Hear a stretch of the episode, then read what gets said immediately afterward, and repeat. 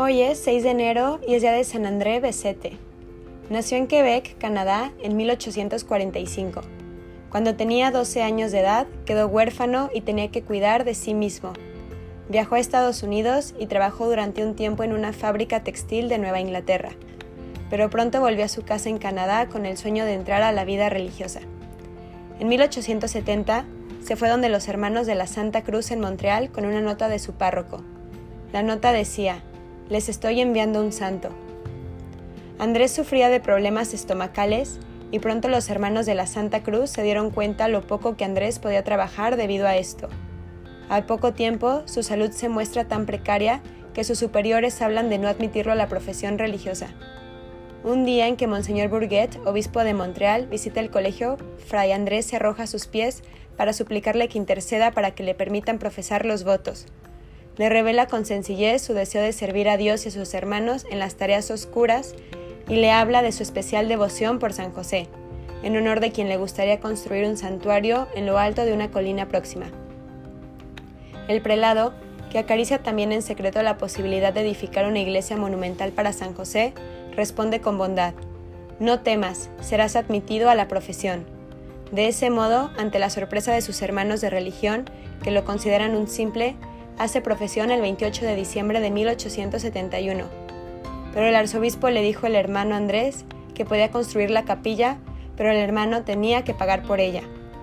Después de muchos años, el hermano André construyó una pequeña capilla en la cima de Mont Royal de Montreal con un poco de dinero que la gente le daba o que obtenía cortando el pelo a los estudiantes.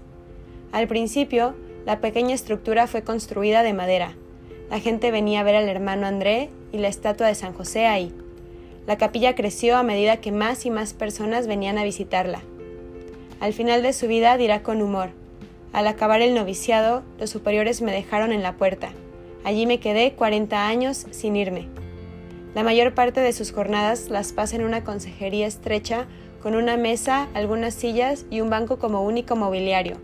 Siempre está allí, atento a las necesidades de todos, sonriente y servicial, pero su tarea no resulta fácil.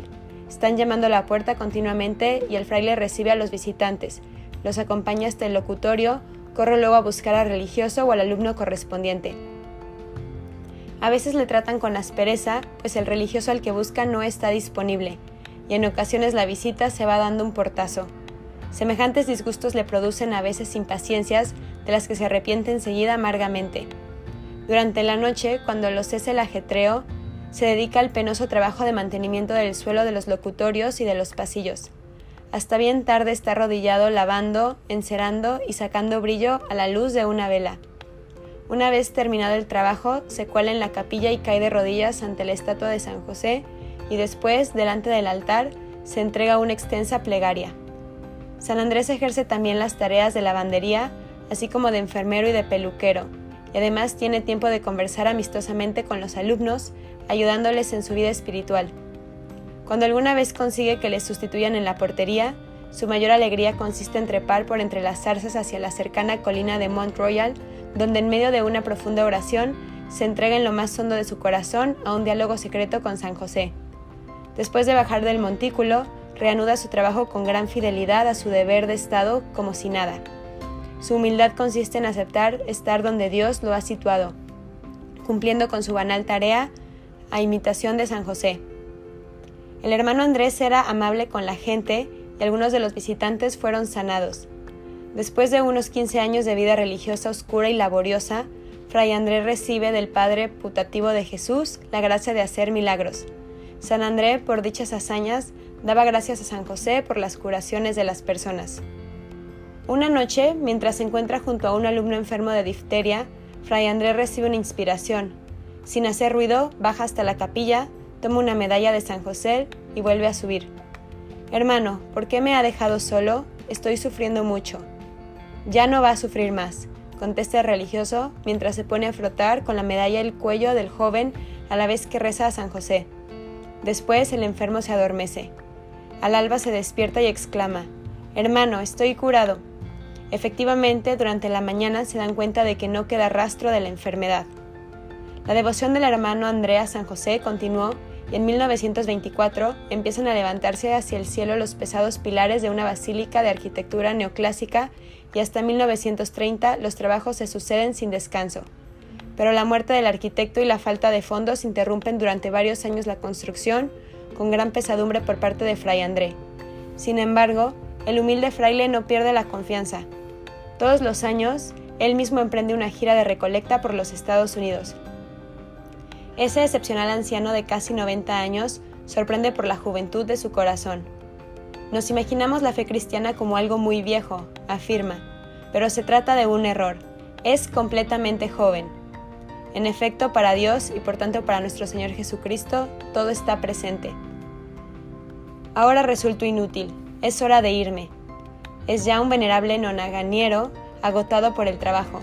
Siente cómo le abandonan sus fuerzas y ya solo recibe a los enfermos dos días a la semana. Durante la velada de la celebración de Navidad le dice a un amigo, seguramente es mi última Navidad, pero el oratorio aún le necesita. No está prohibido desear la muerte cuando es por deseo de ver el cielo. Cuando alguien hace el bien en la tierra, eso no es nada comparable con lo que podrá hacer una vez que se encuentre en el cielo.